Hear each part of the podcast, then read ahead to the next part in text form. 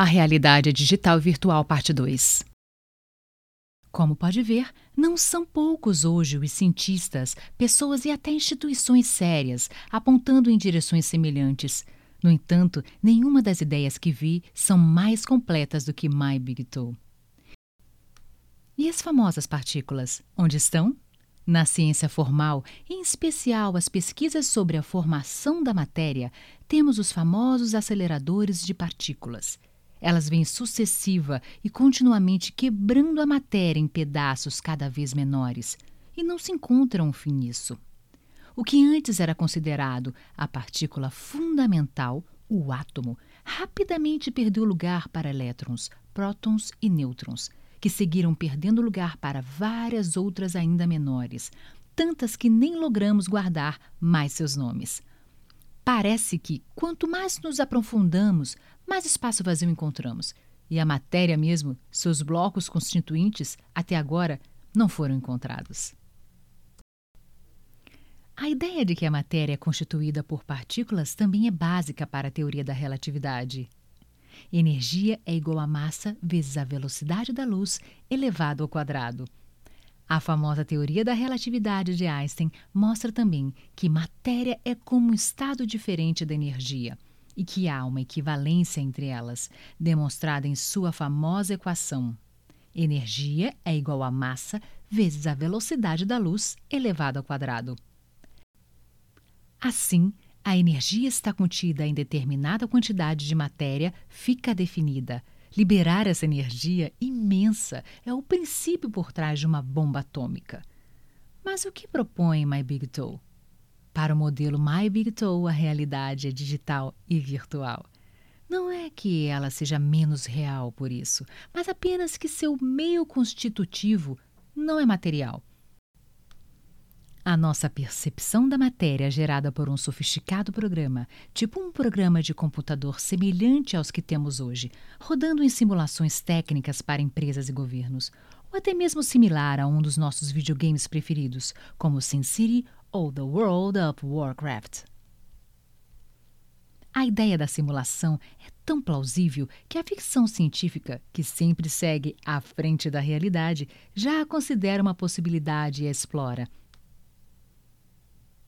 não apenas nos filmes Matrix e 13º Andar citados anteriormente, como também na famosa série Star Trek. Considerando a evolução continuada de nossos videogames e simulações atuais, facilmente chegaremos lá. Os jogos ficam mais realistas à medida que progredimos em equipamentos e programação. Daí, desenvolveremos simulações realmente imersivas, que, por exemplo, venham a estimular a criar essas realidades diretamente em nossos cérebros. Aliás, o claro e rápido progresso tecnológico nessa área foi um dos fatores que levou o filósofo e matemático Nick Bostrom, citado acima, a propor a ideia da realidade como simulação.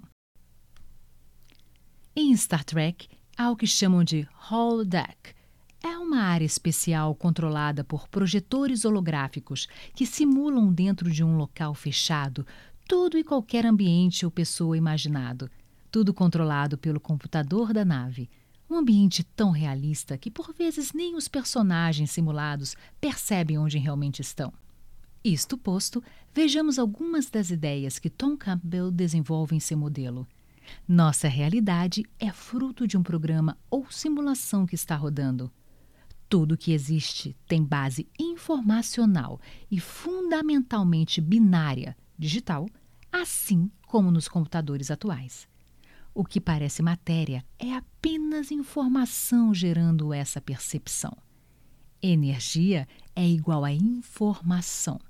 Devido à perfeição do sistema, a simulação gerada evolui a partir de um Big Bang digital. Ali, as leis da física estão programadas para ter exatamente as condições favoráveis ao nosso universo.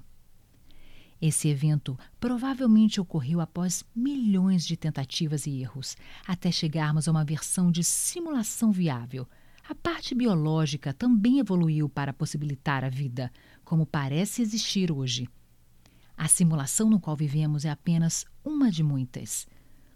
Como pilotos nesse simulador, não somos perecíveis como nossos personagens, avatares. Como você e eu estamos imersos nesse sistema e percebendo tudo através dos cinco sentidos programados, filtros, dos nossos personagens, avatares. Temos a sensação de sermos sólidos e participarmos de uma realidade 3D sólida. Ou seja, a aparência de solidez é fruto das sensações programadas da experiência, fruto da própria programação.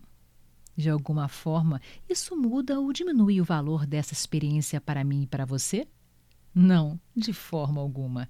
Isso apenas altera a forma de vermos como a experiência constituída ou construída. E quanto melhor conhecermos sobre o jogo, mais poderemos evoluir pessoalmente para jogá-lo de forma mais produtiva para cada um de nós. E jogar melhor significa também sofrer menos. Imagine o sofrimento de entrar em um jogo complexo e não saber a menor ideia de como ele funciona.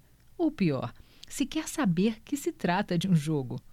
Avatar é um termo de origem hindu que descreve uma situação da religião onde um deus vinha à Terra e tomava formas humanas para interagir aqui.